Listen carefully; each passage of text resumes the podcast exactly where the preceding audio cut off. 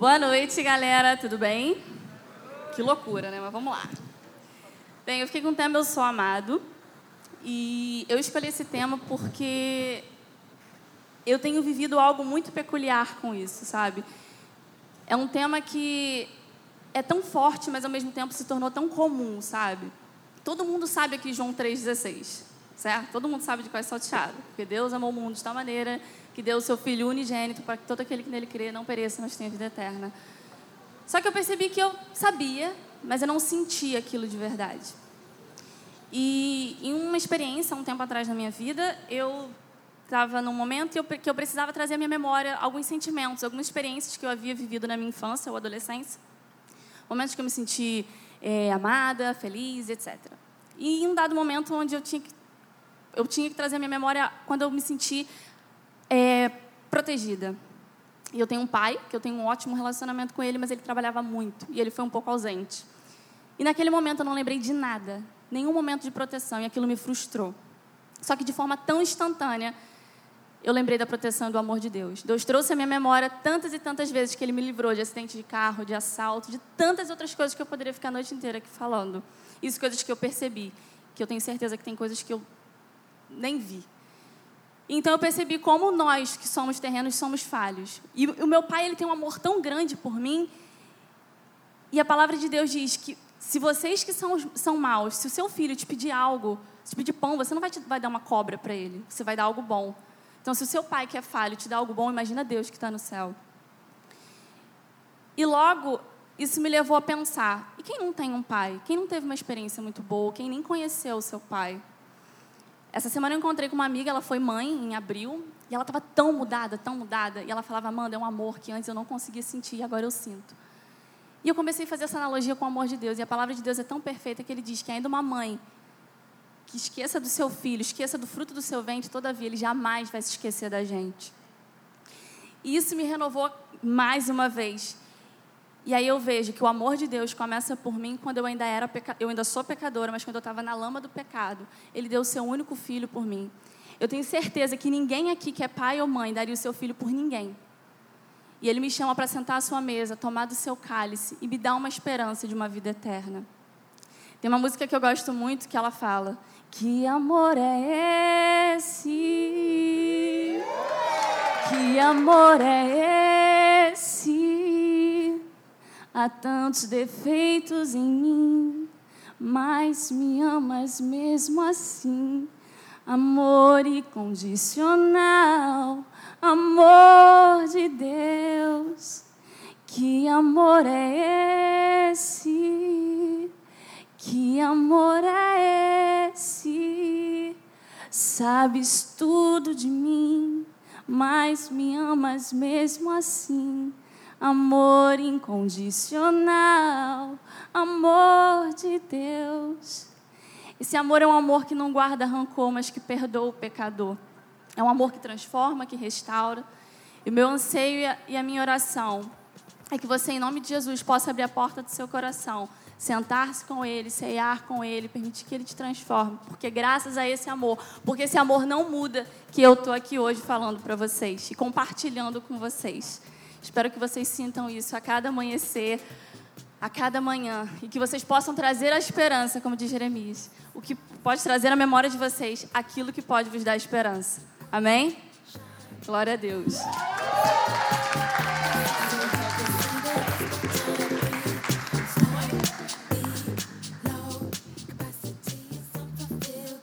Tá, é, foi muito desafiador também vocês me deram. O tema que me deram foi Sou Pecador. Aí eu fui pesquisar um pouco sobre realmente é, a definição de pecado. O pecado é qualquer ato, sentimento ou pensamento que vai contra os padrões de Deus. Nos idiomas originais da Bíblia, as palavras traduzidas pecado significa errar um alvo. É, por exemplo, no Israel antigo, um grupo de soldados eles eram tão experientes em arremesso que eles atiravam sem errar é, ou numa tradução literal, sem pecar. Então a gente pode dizer que pecar é errar o alvo dos padrões perfeitos de Deus.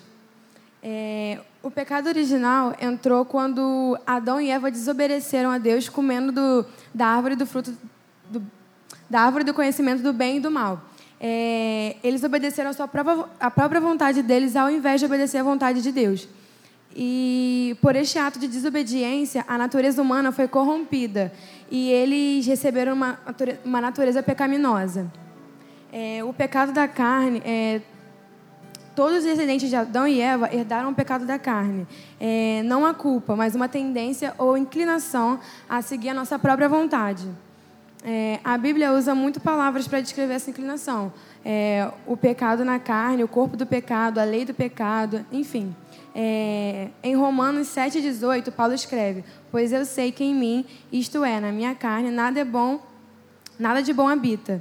É, aqui ele descreve essa tendência ao pecado que todos nós herdamos.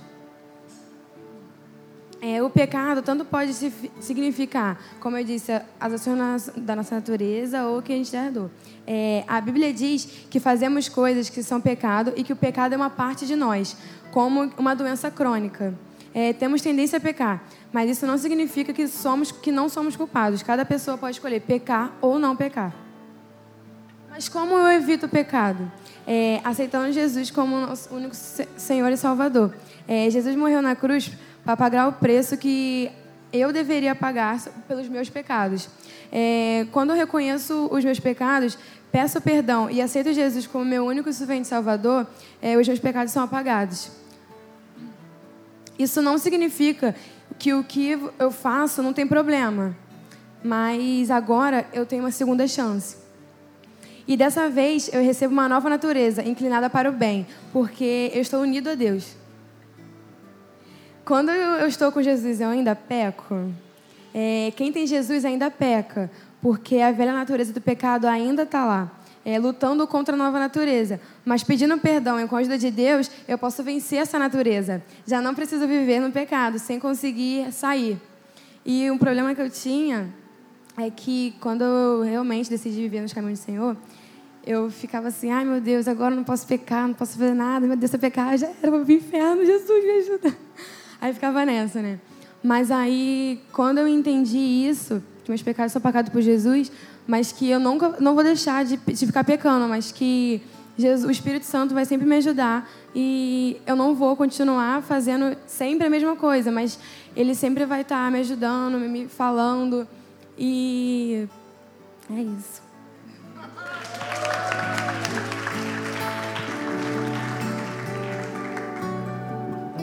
Muito boa noite. Eu vou falar sobre um tema que provavelmente você já ouviu na sua vida, na sua caminhada cristã. E se você nunca ouviu, na verdade, se você nunca foi na igreja, você já ouviu esse tema, que é a morte de Jesus. Jesus morreu pela gente. Tem um texto em Lucas 23, de 39 a 43, que fala assim: Um dos criminosos, dependurado ao lado dele, zombava. Então você é Cristo? Salve-se a si mesmo e a nós também. Mas o outro criminoso repreendeu. Você não teme a Deus, nem mesmo ao ser condenado à morte? Nós merecemos morrer por nossos crimes, mas este homem não cometeu mal algum. Então ele disse: Jesus, lembre-se de mim quando vier do seu reino. E Jesus lhe respondeu: Eu lhe asseguro que hoje você estará comigo no paraíso.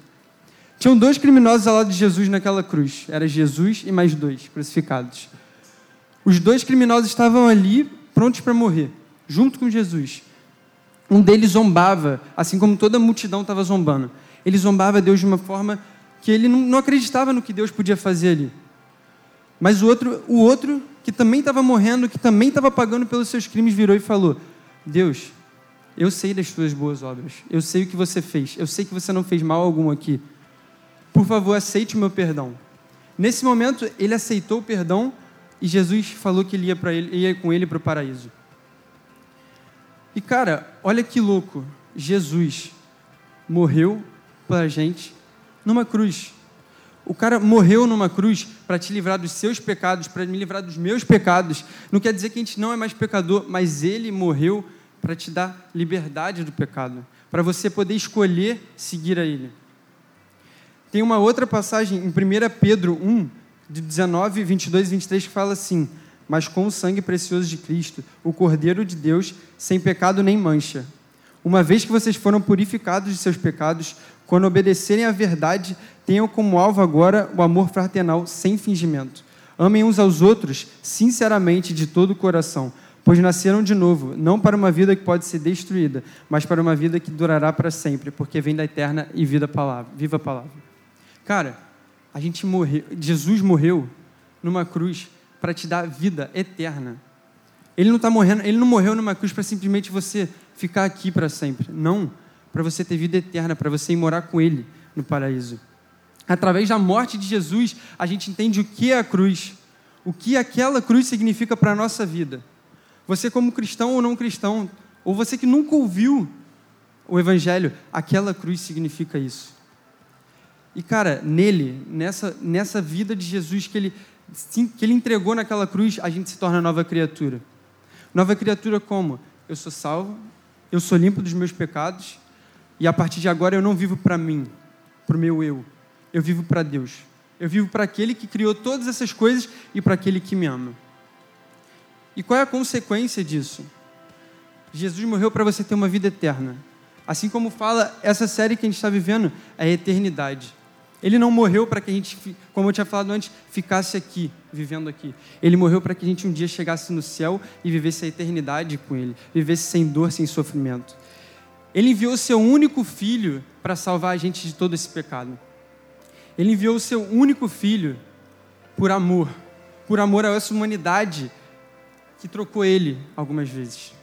Por amor a eu e você, pecadores, que a gente não tinha nada para oferecer. E através dessa cruz, que a gente seja novo de novo. Que a gente se faça novo de novo que a gente entenda que a mensagem da cruz dele é muito maior do que só a nossa vida. Amém?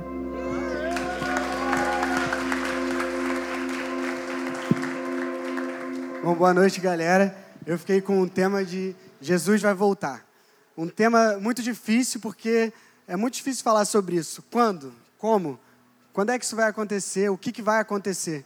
A Bíblia fala diversas coisas sobre a volta de Jesus e eu acho que eu seria incapaz de explicar todas elas aqui. Ela traz diversas mensagens, mas eu seria incapaz de falar isso. E eu estava preparando alguma coisa na minha cabeça, só que hoje de manhã eu acordei com uma música muito forte no meu coração. Uma música que marcou muito a minha vida, mas eu não vou cantar como a Amanda. Acordei com a música no coração, Carvalhos de Justiça. Carvalhos de Justiça, que é uma música que toca muito na Betânia e que sempre me marcou muito. E ela fala dessa da volta de Jesus do que a gente deveria fazer por aqui enquanto a gente espera essa volta. Ela está lá em Isaías 61. E uma coisa sempre chamou muito a minha atenção, que foi uma parte que falava do dia da vingança do nosso Deus. Eu sempre fiquei horrorizado com essa, com essa parte desse, dessa música e sempre não entendia como é que vingança, como é que essa palavra pode vir de Deus, como é que Deus pode ter um sentimento tão horrível desse.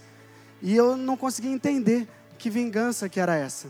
E ontem eu estava com os meus amigos voltando da praia e a gente estava conversando sobre as coisas que as pessoas fazem em nome de Deus. Sobre as coisas que as pessoas fazem e dizem que é Deus que está mandando fazer. E muitas coisas hoje em dia que as pessoas fazem em nome de Deus, eu acho que tem muito pouca relação com Cristo, muito pouca relação com o Evangelho. E isso é muito difícil da gente compreender. Eu poderia dar alguns exemplos aqui, mas eu, o importante dessa reflexão para mim foi que quando eu pensei na vingança de Deus, Deus me falou que a vingança dele não tem nenhuma relação com esse sentimento mesquinho e desonesto que mora no coração do homem. A vingança de Deus, ela tem relação com o sentimento, uma ideia de justiça, uma ideia de justiça de Deus que a gente é incapaz de, de alcançar. E o homem, e até a igreja como instituição, fez barbaridades ao longo da história em nome de Deus, porque ele não entende que a nossa luta aqui não é uma luta contra as coisas desse mundo, não é uma luta contra as coisas terrenas. Ele não entende isso. A justiça de Deus, a vingança de Deus, ela tem relação com as coisas espirituais. Então, quando, Deus, quando a gente fala na vingança de Deus, a gente fala no banimento de tudo que há de ruim nesse mundo. A vingança de Deus vem para tirar totalmente o pecado desse mundo. E é essa vingança que ele está falando. É esse sentimento que ele está falando. E enquanto a gente está aqui, a gente tem que orar, orar e vigiar para que a gente possa se parecer cada dia mais com Cristo, para que a gente possa ser cada vez, ter cada vez mais fé e um espírito de união como igreja. A gente precisa edificar uns aos outros enquanto a gente está aqui e espera esse dia da volta de Jesus. É isso que a gente precisa fazer até lá. É isso que Isaías diz lá naquele, naquele capítulo 61. Por isso, porque o dia da vingança do nosso Deus, o dia da volta de Jesus, é o dia onde o fraco vai ser consolado, é o dia onde não vai haver mais choro, é o dia em que tudo vai ser restaurado, em que vestes de louvor vão estar presentes ao invés de um espírito angustiado. Esse é o dia da vingança do meu Deus. Esse é o dia que eu espero. E esse é o dia da vingança do meu Deus, porque Ele é um Deus que vive. Porque além dele ter morrido naquela cruz, Ele ressuscitou. Ele ressuscitou para ser a maior prova de que Ele um dia ia voltar. Porque a gente ainda procura Ele entre os que estão mortos? Porque procura aquele que vive entre os que estão mortos? Por que lutar contra as coisas desse mundo se a nossa batalha é espiritual? Que a gente possa saber que essa ressurreição de Cristo é a maior prova de que Ele vai voltar. E no dia que Ele voltar, essa batalha vai estar vencida. Muito obrigado, gente.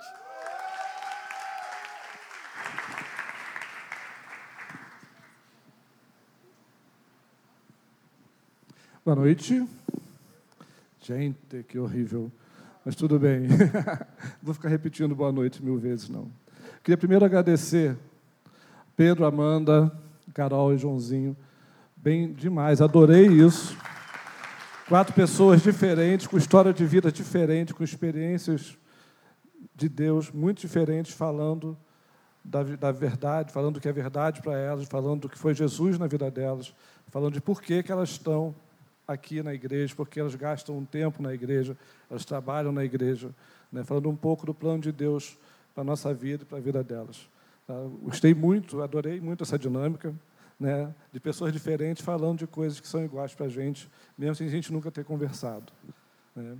Eu vou falar, a minha parte é falar um pouco do que foi a minha vida, né, essa vida de cristão. Né, quando a gente entende que a gente é pecador, a gente entende que Jesus sacrificou para a gente, a gente entende que esse sacrifício, essa vitória, nos purificou e nos fez perfeitos e santos para podermos entrar no reino de Deus, para podermos conviver com o Pai. Né? E é, podia, eu já tenho uma certa idade, né? então para falar disso eu podia ficar horas aqui. Então eu vou falar só de três coisas que são muito importantes para mim atualmente. A primeira coisa é, ao contrário, mais um pouco, um pouco ao contrário do que a gente tem falado, é que eu tenho convicção que Jesus morreu, ressuscitou para que nós fôssemos livres e perfeitos. Tá? Eu tenho convicção que a perfeição não é uma opção, a, perfeição é uma ordem. Né? Jesus fala em Mateus. É, Portanto, sejam perfeitos, como perfeito é o Pai Celestial de vocês. Jesus espera isso da gente. Paulo, em diversos momentos, fala que ele espera que nós sejamos santos. A santidade é o que ele espera da gente a santidade. Né? E essa coisa de não ser perfeito, de ser impossível, a perfeição é uma coisa impossível, acaba sendo muito confortável, porque a gente se acomoda, já que eu não posso ser perfeito, então está tranquilo fazer as bobagens que eu faço por aí. Né? Então eu queria falar um pouco sobre isso, sobre a gente ser perfeito, sabe? Sobre como a gente pode ser perfeito. Em Hebreus 10, 14, o autor fala, porque por meio de um único sacrifício ele aperfeiçoou para sempre o que estão sendo santificados. Um pouco antes ou um pouco depois, ele diz que, diferente dos outros sacerdotes que diariamente tinham que oferecer sacrifícios a Deus pelo perdão, Jesus ofereceu um sacrifício que era o suficiente para que nós fôssemos perdoados, santificados e perfeitos. Tá? Então, eu queria falar um pouco sobre isso, mas a gente precisa refazer, rever o nosso conceito de perfeição. Né? Então, eu queria falar como eu entendo a perfeição. E aí eu fazer um parênteses aqui. É, eu falo da minha vida, né, de tudo que eu aprendi. Eu acho super, acho que é importante para mim que todos vocês pensem no que eu estou falando, peguem a Bíblia, leiam, estudem e, se em algum momento acharem que é um pouco diferente, pode ficar super à vontade. Estudar a Bíblia, conhecer, entender o que eu estou falando e pensar se é isso mesmo ou não exatamente o que cada um deve fazer. Porque eu entendo que a perfeição é uma coisa que assusta a gente. Né? A liberdade é tranquilo, a gente está tranquilo em saber que Deus libertou a gente, a gente espera a liberdade. Mas ser perfeito é uma coisa que assusta um pouco. Então, para falar do meu conceito, do que eu entendo como perfeição, eu vou passar um vídeo para vocês que vai ajudar a explicar bastante isso que eu estou pensando sobre perfeição.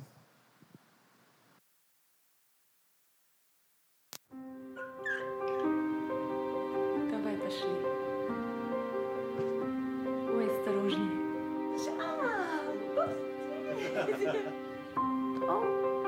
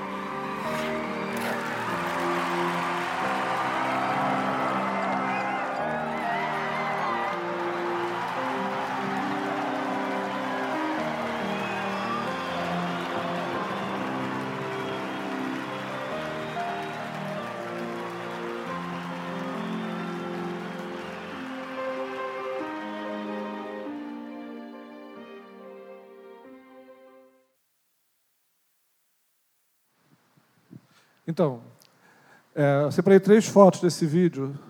Põe para mim. Põe as três, pode passar as três. São três momentos diferentes do vídeo. Né? Na verdade, são três momentos diferentes da vida dessas pessoas, desses atletas, né, até que elas chegassem onde elas queriam. A gente tem como padrão, é, e eu fico pensando, qual desses três momentos elas são mais próximas da perfeição? É, esse momento, essa, essa criança que está machucada, está longe da perfeição, ou alguém tem coragem de dizer que esse bebezinho de cara na neve não é perfeita, né? só ela é perfeita. A gente só encara a perfeição como um padrão final é, de gestos e comportamentos, né? e é tudo que acontece até ali não é perfeito. Por que, que uma criança, quando está aprendendo a andar, não é perfeita? Por que, que toda vez que ela cai, a gente encara aquilo como não sendo uma perfeição? Por que, que aquela menina que está machucada, chorando porque ela tentou fazer e caiu, ela não é perfeita? Por que, que só é perfeita a atleta com gestos simétricos, tecnicamente bem elaborados, seguindo um padrão de movimento que foi determinado para ela? Por que, que o nosso padrão de perfeição, na verdade, nos aprisiona em vez de nos libertar? Por que, que a gente não pode ser perfeito do jeito que a gente é? Por que a gente não pode ser perfeito segundo a nossa história? Por que a gente não pode ser perfeito simplesmente porque Jesus nos fez perfeito? Porque Jesus morreu para que fôssemos perfeitos, porque Jesus sacrificou para que fôssemos perfeitos e santos. Por que, que isso não é possível? Por que, que a perfeição é finita, se a eternidade é infinita? Por que, que a perfeição não é um processo que não acaba? É um processo que começa quando a gente é criança, que a gente está aprendendo a andar, a gente vai crescendo, a gente vai tentando mais, vai aprendendo mais, isso não acaba. Porque a eternidade não acaba. Imagina se no meio da eternidade você encontra a perfeição. Você vai fazer o quê depois? Eu fico desesperado pensando no meio da eternidade, que é uma maluquice, que na eternidade não tem meio, né? Mas fico desesperado. Se no meio da eternidade for perfeito, eu faço o quê o resto da eternidade? A eternidade é um momento infinito de crescimento e perfeito. A caminhada é perfeita, porque a caminhada é com Jesus ao nosso lado. Jesus pediu que o Espírito Santo, o Pai mandasse o Espírito Santo para que a gente estivesse com a gente, fazendo perfeito a nossa caminhada, desde que a gente se entregue a Ele, desde que a gente esteja com Ele o tempo inteiro dessa caminhada. Então, a primeira coisa que eu queria falar para vocês é que a gente precisa aprender a glorificar Jesus na nossa perfeição. Glorificar Jesus com a perfeição que a gente tem, que é fruto do sacrifício da vitória dele. Porque o nosso pecado não glorifica Jesus. Jesus não tem nada a ver com o nosso pecado, mas Jesus tem tudo a ver com a nossa perfeição. E que a gente aprenda a ser perfeito e encarar isso com humildade. Tá? Por mais que pareça esquisito, né, é a humildade que nos faz perfeito. A gente deve ter orgulho de dizer que somos perfeitos por causa de Jesus. Né? Isso é uma coisa muito importante. Porque aí vem a segunda coisa que eu queria falar para vocês. No vídeo, aquelas crianças e adolescentes eles caem o tempo inteiro.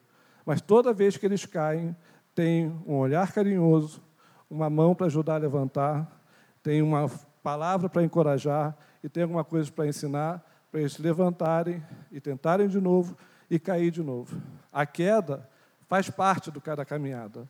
Qualquer pessoa que tenta ir além vai cair. Não sei se vocês já repararam, mas a caminhada é uma repetição constante de desequilíbrio e reequilíbrio. Você, para sair do seu lugar, você tem que se desequilibrar para frente e você tem que se reequilibrar.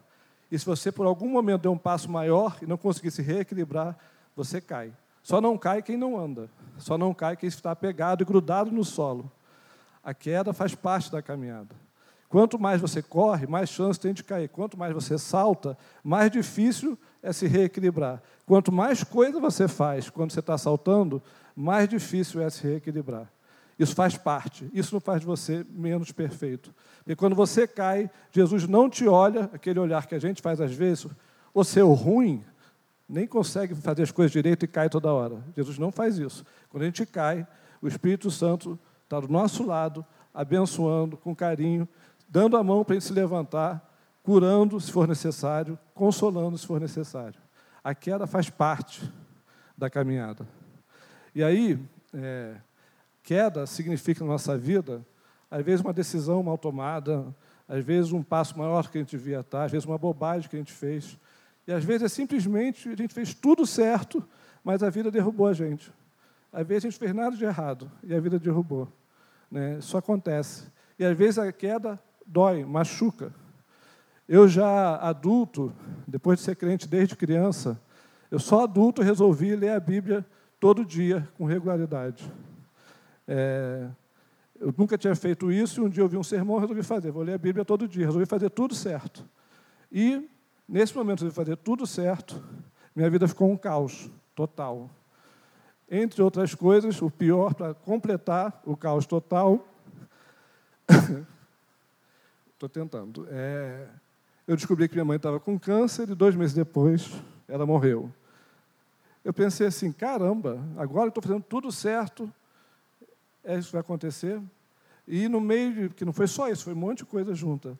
E aí o que eu pensei, no meio daquela sofrimento, daquela confusão, foi o seguinte: tá bom, entendi. Não é para eu ler a Bíblia todo dia. Né? Bobagem, né? Mas quando a gente está sofrendo, a gente pensa o que vier. Né? De verdade, eu não elaborei isso, não decidi não ler, mas de verdade, eu fiquei muito tempo sem ler a Bíblia com regularidade. Né? Porque às vezes a queda dói, a queda machuca e a gente fica meio sem saber o que fazer, a gente não sabe aonde vai, e a gente desiste de coisas boas que a gente estava fazendo, como se isso fosse responsável. Tá? Mas isso também não é um problema, porque mesmo assim Jesus continua cuidando da gente. Nesse tempo inteiro, o Espírito Santo esteve do meu lado, cuidando, me ensinando. E se eu não lia a Bíblia com regularidade, eu aprendia de outras formas e fui ensinando, aprendendo e crescendo, até que eu voltei a ler a Bíblia com regularidade um pouco de tempo depois, mais ou menos uns 20 anos. Né? 20 anos até eu voltar a ler a Bíblia com regularidade. Para a gente, é um absurdo, né? tempo de mais 20 anos. Né? Porque a nossa visão de tempo é finita. Porque a gente encara a vida com ansiedade, gente tem que resolver tudo em um mês, um dia, uma semana, um ano. Essa é a nossa visão, é a nossa ansiedade. A gente entende que tudo tem que ser resolvido com rapidez. Eu tenho alunas de 15 anos que dizem que não sabem fazer. Eu falo assim, meu querido, você tem 15 anos de idade, atleta. Quando chegar aos 20, se fizer, está ótimo. Aí, quando eu falo isso para ela, eu vejo aquela expressão que define eternidade. Quando eu falo 20 anos, ela melhora como se 20 anos fosse o final da eternidade. Né? Porque a gente está acostumado a resolver tudo muito rápido. Mas isso é coisa nossa, essa ansiedade é nossa. Jesus, o Espírito Santo, não tem essa ansiedade. Eles cuidam da gente no tempo que tiver que cuidar. A nossa caminhada é perfeita, porque o tempo que tudo acontece também é perfeito. Se tiver demorar um ano, vai demorar um ano, dois anos, dez anos, vinte anos, como demorou comigo, mas a caminhada vai ser perfeita, porque a caminhada com Jesus é perfeita. O tempo é perfeito, e ele não precisa ensinar as coisas do jeito que a gente quer. Ele tem o jeito certo de fazer as coisas, o jeito perfeito. A gente tem que aprender isso, a gente tem que entender isso. E quando a gente é perfeito, a gente entende a gente é perfeito, a gente tem mais tranquilidade. A queda não incomoda, a gente levanta e tenta de novo, e levanta e tenta de novo e salta mais alto ainda. Porque a gente quer, acha que a gente precisa ir mais longe. A gente acha que é possível. A gente se entende perfeito, porque Jesus fez a gente perfeito. Né? E aí vem a terceira coisa que eu queria falar para vocês, que para mim é a mais importante de todas, de tudo que eu aprendi na minha vida. É, eu fico parecendo um pouco presunçoso quando falo isso, mas eu, é importante eu falar. Eu, desde criança, que as pessoas me dizem que eu sou uma pessoa muito inteligente. Desde criança, por conta de testes que eu fiz, que deu muito alto, ou porque me dava bem nas provas, ou sei lá, porque as pessoas que convivem comigo me diziam que eu era uma pessoa muito inteligente. Eu nunca achei isso muito. Sim, tanto fazia para mim se era verdade ou mentira, mas em determinado momento eu quis entender o que significava isso na minha vida. Para que serve ser inteligente? Se eu sou inteligente, tem que servir para alguma coisa. Né? Comecei a me preocupar em saber o que significava ser inteligente. E aí a primeira coisa que eu entendi é que todos os psicopatas genocidas da história da humanidade eram muito inteligentes. Né? Todos, muito inteligentes, eram gênios. Né? A segunda coisa que eu entendi é que pessoas muito inteligentes, com conhecimento muito grande, conhecimento muito grande da Bíblia, criaram centenas ou milhares de doutrinas e religiões diferentes. Todas bem fundamentadas, nenhuma crítica, todas muito bem fundamentadas. Né? Mas criaram, pessoas muito inteligentes criaram. Pessoas muito inteligentes, com uma capacidade razoável de raciocínio, podem defender qualquer ideia. Tá? Podem defender qualquer ideia, pode te levar para qualquer lugar. Eu mesmo, no oitava série, no, no ano atual, participei de um júri simulado de Hitler. E é evidente que eu defendi Hitler. Né? Com tranquilidade, eu consegui vários argumentos para dizer que Hitler estava certo em todas as barbaridades que ele fez. Porque é possível fazer isso. Com inteligência e com raciocínio, você consegue defender qualquer coisa. Você pode ir para qualquer lugar. Tá? Não é isso. A inteligência e o conhecimento não definem o que é verdade e o que não é verdade. Isso eu entendi. E aí tem um versículo da Bíblia muito conhecido, né, quando Jesus diz: Eu sou o caminho, eu sou a verdade, eu sou a vida. E esse versículo passou a ter uma, um valor totalmente diferente para mim. Eu comecei a entender que a minha inteligência e a minha, meu conhecimento, por mais que eu tivesse, mas que eu realmente fosse inteligente, mas que eu realmente tivesse um grande conhecimento, isso não era o suficiente para eu saber qual era o caminho certo a seguir. Isso podia me levar para qualquer lugar e talvez não para o caminho certo. Isso não era o suficiente para eu saber qual era a verdade. Eu podia saber tudo, mas não saberia qual é a verdade. Isso não seria o suficiente para me entregar a vida e a vida eterna. Jesus fala em Mateus 15, 17, quando ele pergunta para Pedro, pergunta para os discípulos: Quem sou eu? E Pedro diz: Você é Cristo, filho de Deus. Jesus diz: Feliz é você, Simão, filho de Jonas, porque isso não lhe foi revelado por carne ou sangue, mas por meu Pai que está nos céus. Jesus deixa claro para Pedro, que apesar de toda a história que Pedro tinha ao lado de Jesus, apesar de todo o conhecimento que Pedro tinha dos milagres de Jesus, todos os ensinamentos que ele teve de Jesus, aquilo não era o suficiente para ele saber quem era Jesus de verdade. O que fez ele saber quem era Jesus de verdade foi a revelação. Cadê o versículo? foi a revelação de Deus. Deus revelou para o meu Pai que está no céu. Foi a revelação de Deus fez com que Pedro soubesse quem era Jesus. E antes Jesus tinha perguntado, tiveram várias respostas diferentes. Podia ser Elias, podia ser um outro profeta, podia ser várias respostas. Mas a resposta, a verdade, só foi possível através da revelação. Em Colossenses também está escrito: neles estão escondidos todos os tesouros de sabedoria e do conhecimento. Eu digo isso para que ninguém os engane com argumentos aparentemente convincentes. Nele ali está falando de Jesus. Tá?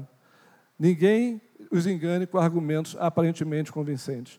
Paulo, na carta aos Colossenses, já está preocupado com que bons argumentos podem fazer, com que inteligência e conhecimento podem fazer. Eu não estou negando inteligência e conhecimento, não. Eu acho que a inteligência e o conhecimento fazem parte. Só que inteligência e conhecimento não podem ser mais forte, não pode estar na frente das aprendizagens de Jesus. Existe uma diferença enorme entre inteligência e sabedoria. Existe um abismo de distância entre inteligência e sabedoria. Inteligência ajuda, Mas sabedoria é vida, sabedoria tem poder, sabedoria que faz a gente conhecer a verdade. Jesus faz a gente conhecer a verdade. O Espírito Santo que Jesus mandou faz a gente saber a verdade, faz a gente conhecer o caminho, faz a gente conhecer a vida e receber a vida verdadeira. Não existe como ser diferente. Não existe relação com Deus se não tiver o sobrenatural, que é o ensino que vem de Deus. Não existe. Mas a gente queira conhecer, a gente nunca vai saber exatamente onde tem que ir. Não existe relação com Deus se não tiver fé. Fé é a certeza das coisas que não se vê. Fé é você andar sem saber para onde ir. A Bíblia diz que Abraão recebeu uma promessa de receber terras para a descendência dele. A Bíblia diz que pela fé Abraão andou atrás da promessa sem saber para onde estava indo. Pela fé, Pedro, contrariando todos os conhecimentos dele, toda a história dele de pescador, que passou a vida inteira no mar, vendo várias pessoas se afogando e afundando, pela fé, Pedro saiu do barco, olhou para Jesus e andou sobre as águas. Porque ele, pela fé, porque tudo que ele conhecia dizia para ele não andar. Tudo que ele conhecia dizia que era maluquice, que isso não fazia nenhum sentido, não existia coerência nenhuma em sair do barco e andar sobre as águas. Você sabe que você vai afundar. Pedro olhou para Jesus e foi, andou sobre as águas, até que o vento assustasse a ele, até que o vento trouxesse de volta para ele tudo que ele conhecia, e até que esse conhecimento e essa, é, essa história pesassem nele e ele afundasse. Então, assim, não existe relação com Deus sem, sem fé, não existe relação com Deus sem aceitar a experiência sobrenatural do Espírito Santo. Não existe como conhecer a verdade se o Espírito Santo não tocar nosso coração. Não existe transformação sem a ação do Espírito Santo na nossa vida. E eu falo isso não só para quem não conhece, eu falo isso para mesmas pessoas que às vezes a gente está na igreja a vida inteira, quando a gente está num determinado momento, a gente decide controlar o que Deus vai fazer e como o Espírito Santo vai atuar. Não existe controle para o que o Espírito Santo vai fazer. O Espírito Santo age com perfeição no momento perfeito que ele quer fazer as coisas. A igreja cresce com perfeição no momento perfeito que Jesus quer fazer as coisas. As coisas acontecem com perfeição no tempo perfeito em que Deus faz as coisas. É, foi assim, e eu queria aproveitar que a gente está falando de eternidade, foi assim que eu tive, que eu entendi o que para mim significa eternidade. Eternidade, eternidade para mim não é uma sequência infinita de amanhã. Eternidade para mim é um hoje que eu não quero que acabe. Um hoje bom demais.